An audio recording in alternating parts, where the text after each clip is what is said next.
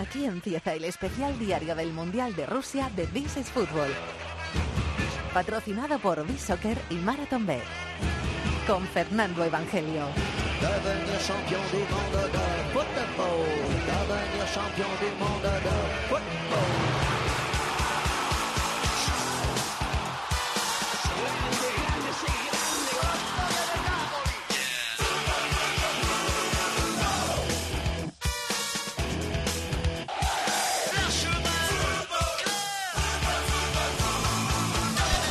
¿Qué tal? Bienvenidos al Rincón del Fútbol Internacional en la cadena COPE.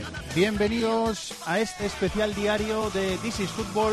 Bienvenidos al decimonoveno día de competición del Mundial de Rusia.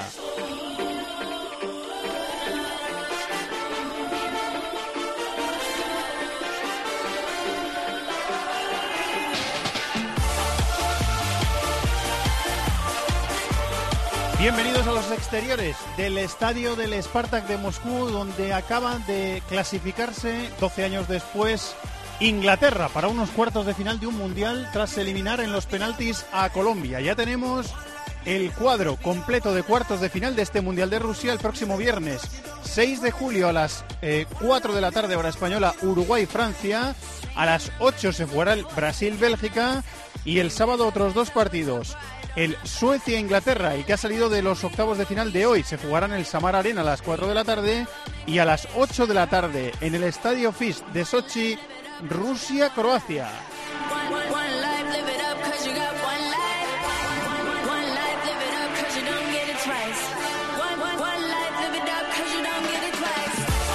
Y todo ello completado después de la última jornada de octavos de final que se ha completado en la tarde de hoy. Suecia le ha ganado a Suiza 1-0 en el primer partido disputado hoy en el día en el estadio de San Petersburgo.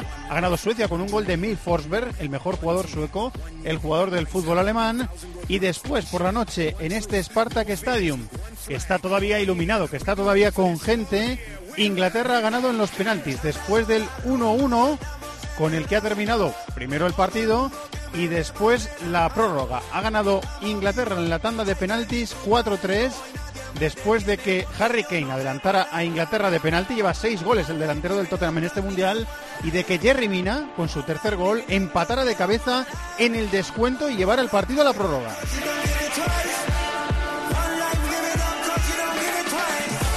Así que tendremos eh, mañana y pasado jornadas de descanso y el viernes empezará, como decimos, la, el cuadro de cuartos de final.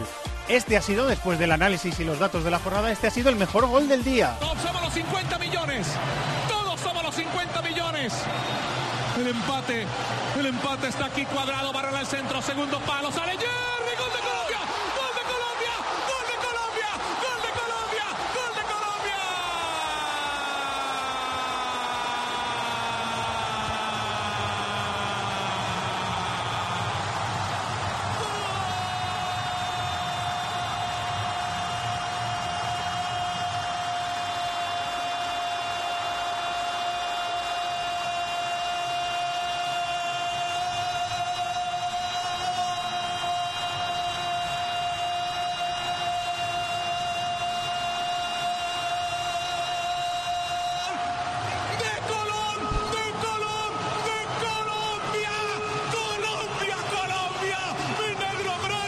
Qué barbaridad, a pleno pulmón. Ese gol que les daba, ese gol de Jerry Mina que les daba en el descuento la posibilidad de ir a la prórroga y que les daba vida a los colombianos. Cómo se ha quedado después de rota la grada de este Spartak Stadium de Moscú. Había tres cuartas partes del estadio estaban llenas por colombianos, por aficionados y también por periodistas. Y se han quedado rotos después de la eliminación de su, su selección. Ese es el gol que hemos elegido como el, el mejor gol del día. Y ahora vamos a descubrir quién ha sido el personaje del día. El personaje del día con B-Soccer.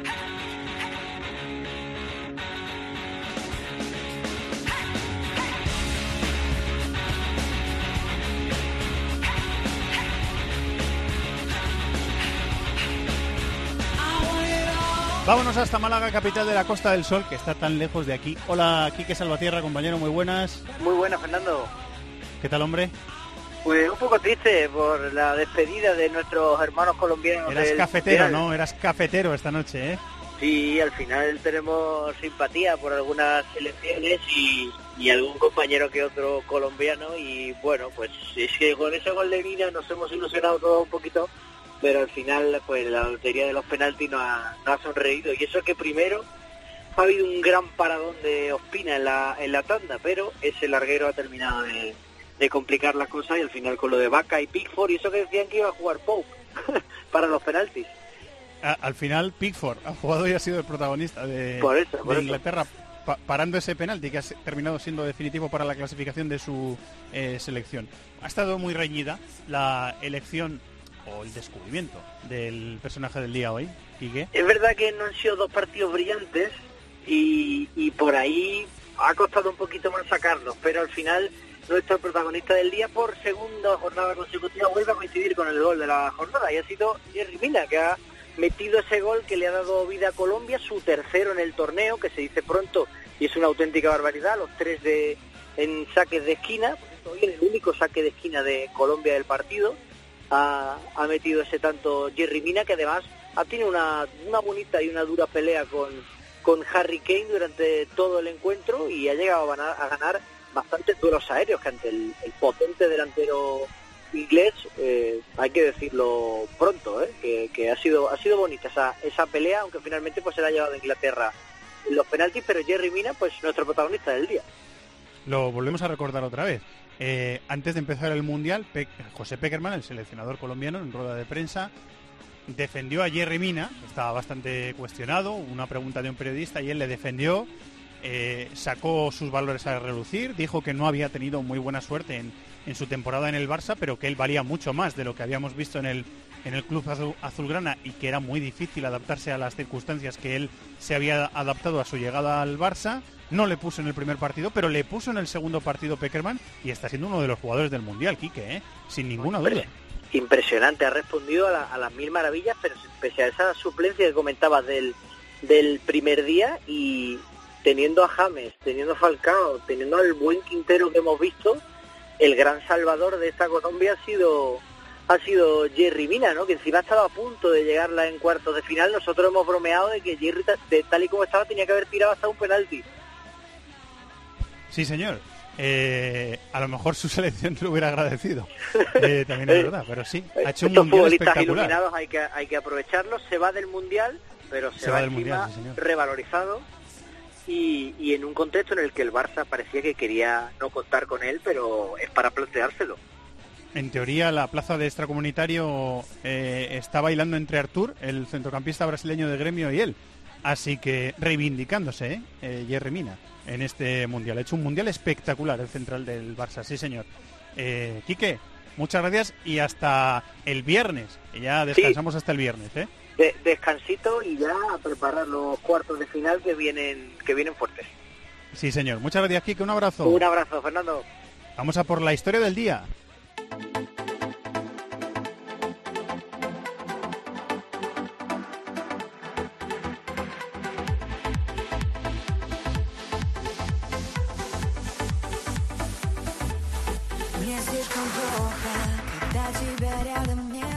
Han pasado reporteros, han pasado compañeros. eh, bueno, a los técnicos les falta, ¿eh? están perezosos y tímidos todavía. Tienen que pasar. Eh, pero han pasado reporteros, han pasado compañeros productores, han pasado presentadores de programas. Y faltaba el bicho, el bicho de, Cope. Hoy nos ha grabado la historia del día el team líder, eh, Manolo Lama. Que no os lo creéis, que le dé Jaime al botón. Y ya veréis. Fíjate, cuando llegamos aquí, Antoñito Ruiz me venía en el avión diciendo, joder, ensaladilla rusa, filetes rusos, polvorones de la estepa. Tenía una preocupación porque pensaba que la comida rusa no valía absolutamente para nada. Y ahora todos los días come o lentejas, sí, sí, como lo digo, o lentejas, o se mete unos espaguetis carbonara, o se priva una ensalada campera que es un espectáculo. En resumen, que esto de, de que el mundo ya no tiene fronteras se demuestra a través de la gastronomía. Yo estoy deseando que llegue la noche para meterme un salmorejo y unos huevos fritos con jamón y papas que no te puedes ni imaginar. ¡Viva Rusia! ¡Viva Rusia, Manolo! Vaya pedazo de jefe tenemos, ex, muy exigente, a veces un poco estresante, pero vaya pedazo de jefe y de narrador que tenemos. Eh, Manolo Lama, que le agradecemos que nos haya contado su historia del día aquí en This is Fútbol. Bueno, vamos a resumir la jornada que ha sido bastante interesante.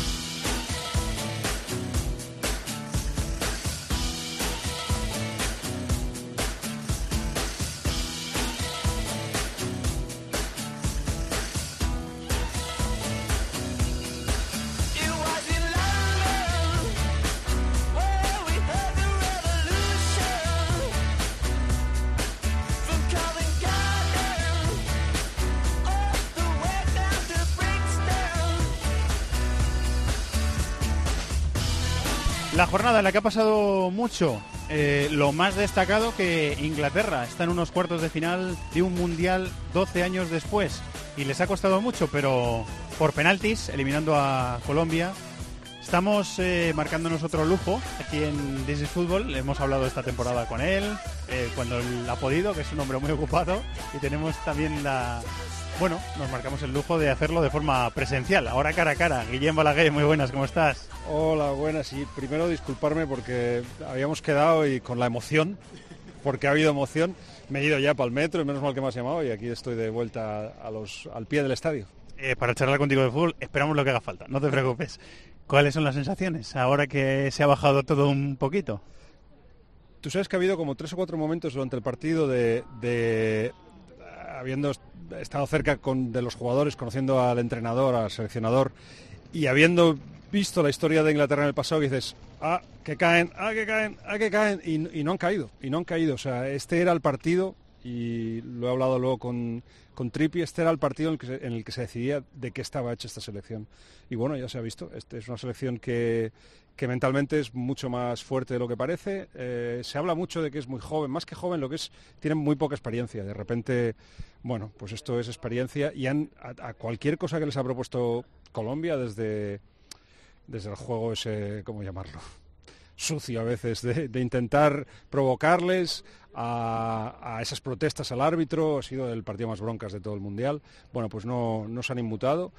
Eh, ha habido un penalti, Kane lo, lo, debe ser el mejor tirador de penaltis del mundo, o, o al menos el, el, más atrevido, no ha tenido ningún problema. El más frío, dependiendo. ¿no? El más frío, luego ha tirado también uno de la tanda de penaltis, espectacular.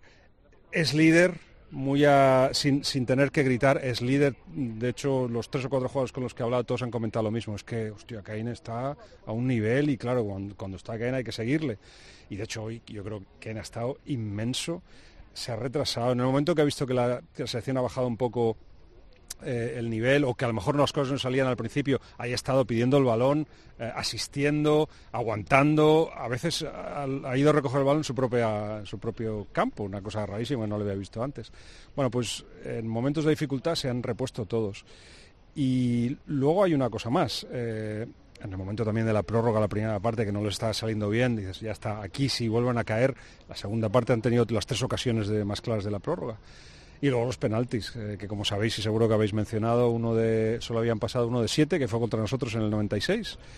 Eh, en todos los torneos, uno de siete, no habían pasado más. Y, era una obsesión, y por supuesto, Gareth Southgate, que falló en la semifinal contra Alemania en el 96, eh, de repente 22 años después pues el fútbol, que como siempre te, da lo que te quita, le, ha, le, ha, repuesto, le ha dado esa posibilidad. Y, y, digo, pase lo que pase, aunque caiga con Suecia, ha creado una cosa muy parecida a lo de otros equipos campeones, es, de, es decir, sensación de equipo, sensación de que están haciendo algo especial, se lo están pasando bien, sensación de que nos están incluyendo a, a la gente del entorno, del, re, de alrededor, de, eh, están dando entrevistas a todos, hablando con todos, se han parado casi todos. Un torneo de dardos, ¿no?, que ganó Harry Kane o algo así con la prensa en los últimos días, ¿puede ser?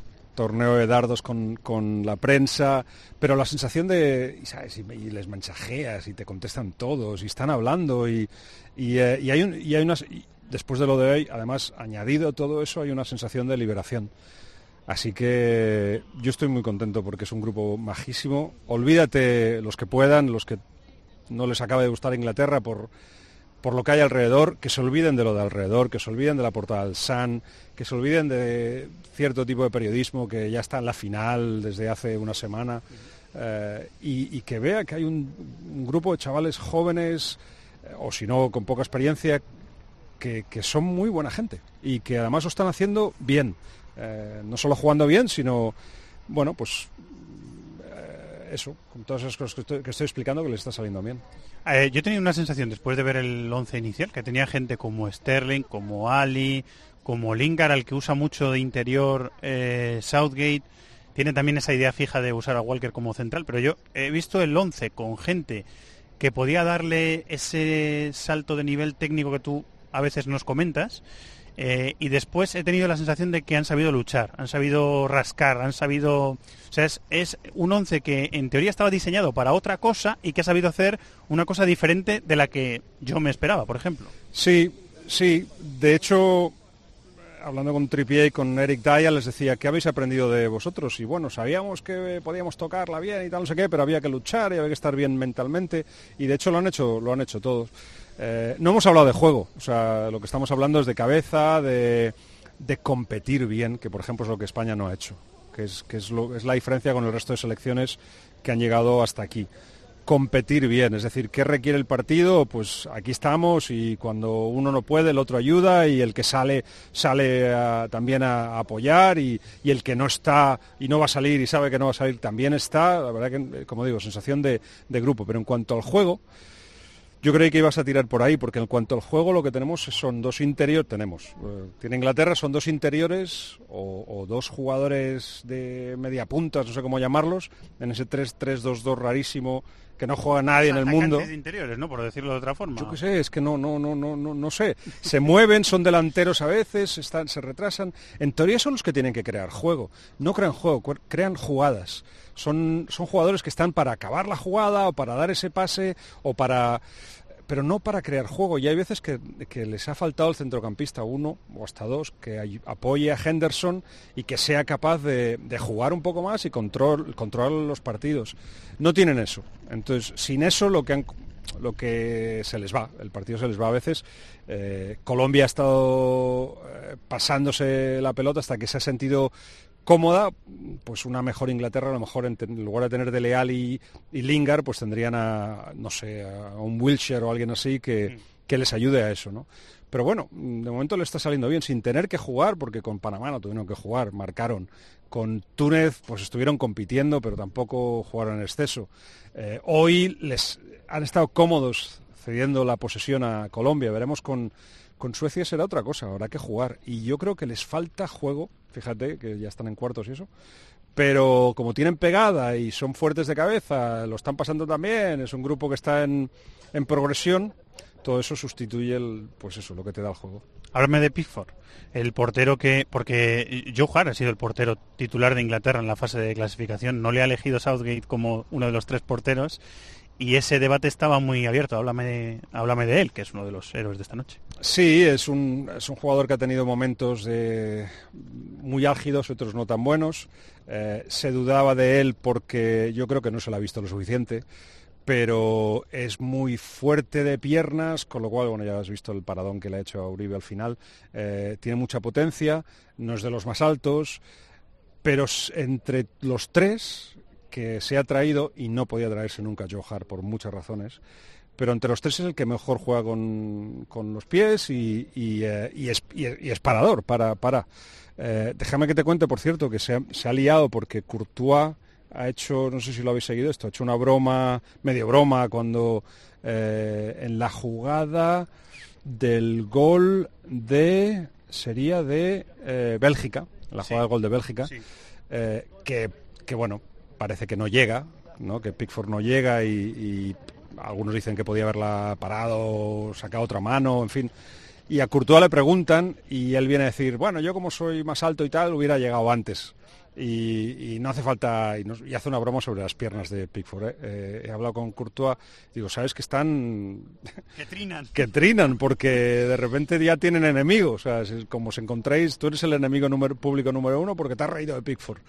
Y no, no, no, si, si no lo decía con esa intención. Y de hecho, su, que es buena gente, le conoces, su jefe de prensa se ha puesto en contacto con el jefe de prensa de Inglaterra para decirle disculpas, no, no lo quería decir de esa manera. Pero bueno, de repente se ha, se ha añadido presión, se, se, ha debatido la calidad de Pickford Y, bueno, yo creo que eso, lo, como lo suelen utilizar los ingleses muy bien en su propia cabeza, pues lo ha utilizado de, como eh, fuente de motivación. Y, y ha salido muy bien y está contento y es bajito. Pasa por la zona mixta y es, es bastante bajito. Y es verdad, ¿no? Y al final es verdad. Es bajito, pero es muy eso, potente de piernas como se ha visto en el paradón. Eh, la última. Suecia es eh, una Inglaterra que nos estás contando que está intentando con Southgate jugar a otra cosa en algunos momentos contra un fútbol británico, digamos, un poco más eh, clásico. Eh, ¿cómo, ¿Cómo lo ves? Pues que van a estar muy cómodos porque ese es el fútbol con el que se juega o contra el que se juega cada, cada semana. Eh, ya sé que la Premier ahora es más variada y demás, pero yo qué sé, eh, Stones, que por cierto habla, habla español. Eh, no sé. Gracias por la pista. Sí, no, no, sí, sí, se ve que está estudiando, me, me está explicando y eso, y, y con buen acento y todo. Que le faltan palabras, dice, pero el tipo, bueno, total, eh, me despisto. Eh, Stones está acostumbrado que en el Stoke o el West Brom o el Everton juegue como le va a jugar Suecia. Y, ahí sí que van a, van a necesitar juego, van a necesitar un mejor, una mejor construcción desde atrás, porque a poco que Cuadrado y Falcao presionaban hoy se, se- se ponían nerviosos y la soltaban muy pronto. Así que van a tener que jugar a eso que están intentando jugar, pero como dices, le ha salido a momentos, no, no, no lo ha necesitado tampoco igual, mm, quizá en la primera parte de la prórroga, pero en fin, eh, ahí corría mucho la, emoción. Eh, bueno, pues, pues ya está, todo esto que, que han aprendido que tienen, han de mezclarlo ahora con, con un poquito más de posesión y, y de saber controlar el juego. Va a ser, va a ser apasionante. La verdad que ahora va, está el Mundial. Para mí es, no sé qué estáis diciendo, os estoy escuchando, ¿eh? pero no sé si habéis llegado ya a la conclusión de, para mí este es el mejor Mundial que he vivido de- y los he vivido todos de cerca desde el 98. Y me está gustando mucho. Me está gustando mucho. Así que seguiremos disfrutando. El camino sigue, o sea que nos seguimos encontrando. Suecia ha eliminado a Suiza, Inglaterra ha eliminado los penaltis a Colombia, se encuentran y seguiremos charlando de fútbol. Muchas gracias, Guillem. ¿eh? Pues hasta siempre.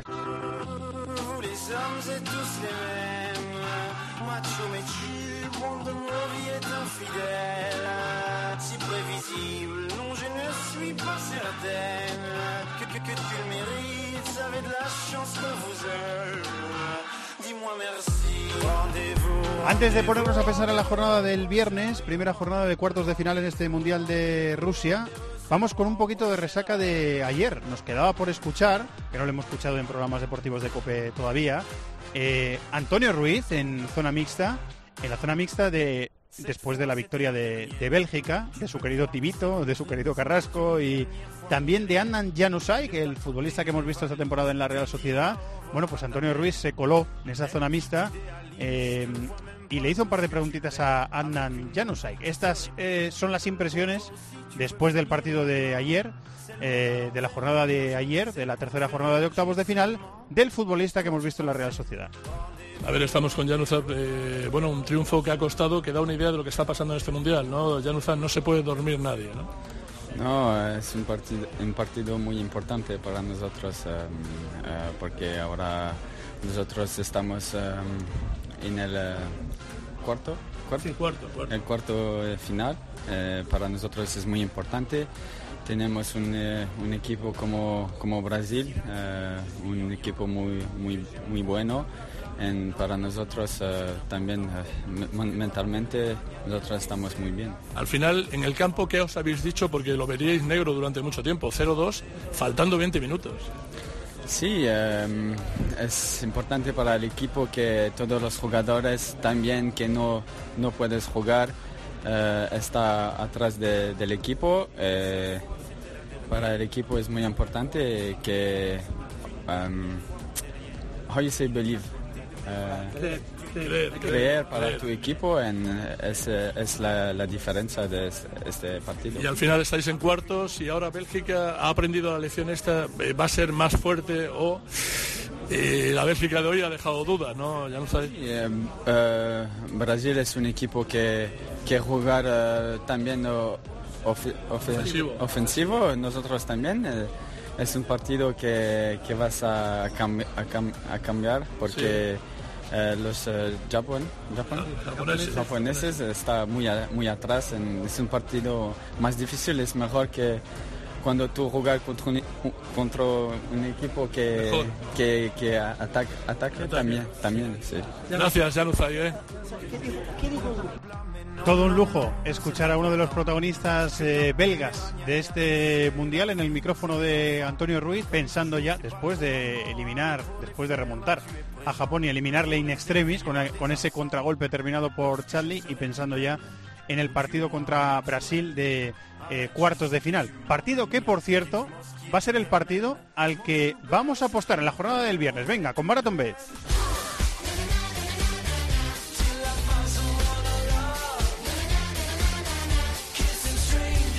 Qué bien hilado, ¿eh? Y me acabo de dar cuenta, además. Eh, porque, querido Chato, productor de este programa, muy buenas. Hola, querido Fernando Evangelio, señor director. Porque precisamente, no me había dado cuenta yo, pero es que este es el partido al que vamos a apostar. Está todo pensado. viernes. ¿A que sí? Todo. Sí, lo que es preparar las cosas. ¿Has visto, compañero? Siempre, ya sabes que nos gusta preparar desde primera hora de la mañana. Cuando se preparan, pues eh, salen bien. luego. ¿Sabes, eh, querido Chato, que en este eh, partido Brasil-Bélgica, Marathon Bet tiene casi 450 apuestas para que Mm. elijas la que quieras? Lo sé porque he echado un repaso a todo y es tremendo lo que se puede ver ¿A aquí. todo? ¿Has visto todas? Absolutamente todas. Creo que me quedan 400, he dejado Ah, un poco vale, para final. te, iba a decir, tienes que echar un rato para verlas todas, ¿eh? Eh, ¿Cuál es tu apuesta? Yo he apostado este a gol de uno de los mejores jugadores para mí de este torneo, que es Coutinho, y eso se paga a 3,20 a 1. Gol en cualquier Oh, momento del partido. Tu querido Coutinho. Sí. Gol 3 con 20 a 1. Yo voy a hacer una apuesta arriesgada en la que ah, al principio no creía, pero me voy viniendo arriba. El partido va a tener cuatro goles o más Ah, muy bien. y eso se paga 3 con 46 a 1. Me gusta la apuesta. ¿Qué te parece? Buena cuota, ¿eh? Sí. Buena cuota. Ya sabéis que las cuotas están sujetas a cambios, que esto es para mayores de 18 años, que hay que jugar con responsabilidad, como siempre decimos, y que además puedes consultar las condiciones en marathonbet.es. Los de las cuotas, los de las cuotas. MarathonBet. Regístrate ya y disfruta de grandes cuotas, además de una amplísima oferta de mercados, promociones, eventos. Los de las cuotas, los de las cuotas. MarathonBet. Extraordinario. Mayores de 18 años juega con responsabilidad. Consulte condiciones en marathonbet.es.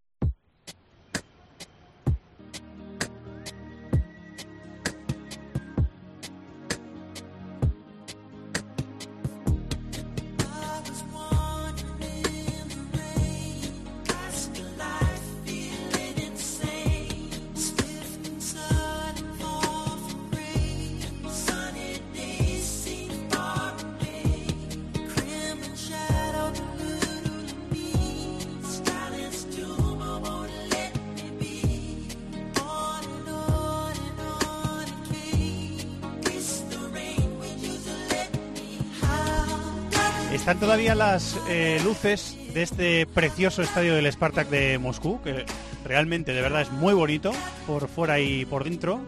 Hay una pantalla gigante adornando la fachada en la que recuerda la ciudad en la que estamos, eh, Moscú, y con el logotipo del Mundial. Bueno, pues esa pantalla todavía está encendida. Hay algunas eh, luces exteriores del estadio que ya se han apagado. Por dentro el estadio está encendido y el centro de prensa, que es eh, una caseta blanca gigante que está al lado del estadio, el centro de prensa está atestado de gente, está llenísimo. Así que todavía queda mucho por trabajar. Eh, pero This is Fútbol se está terminando. Eh, se está terminando la edición de este último partido de la última jornada de octavos de final. Ahora hay dos días de descanso que hay que reponer un poquito fuerzas, el miércoles y el jueves. Y el viernes llega la jornada de cuartos de final. Recuerdo, el sábado hay un Suecia-Inglaterra a las 4 y un Rusia-Croacia a las 8. Y el viernes empezaremos, abriremos boca con un Uruguay-Francia a las 4 de la tarde y a las 8 habrá un Brasil-Bélgica. ¿Qué te apetece ver? ¿Qué te apetecerá ver en esta primera jornada de cuartos de final? Maestro Maldini, muy buenas.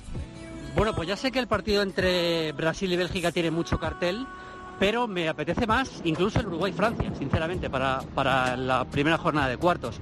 Tengo muchas ganas de ver cómo se va a parapetar el equipo uruguayo para aguantar a Francia. Y son dos equipos, la verdad, tanto Uruguay como Francia, que ninguno de los dos tiene mucho interés por llevar la iniciativa.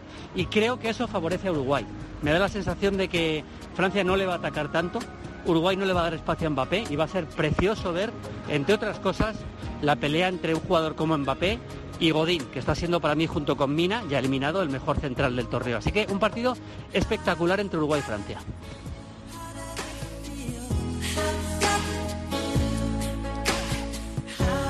Le agradecemos el esfuerzo diario a Antonio Pérez del Cható, nuestro productor, eh, y también a Jaime García, nuestro técnico, y también a nuestro maestro Maldini, eh, que con todas las cosas que tiene que hacer durante el día, con todos los partidos que tiene que comentar en tiempo de juego, con el programa diario de Rubén Martín, tiene un huequecito para diario para los oyentes de Isis Fútbol para ver qué le, apetece eh, seguir en la jornada siguiente.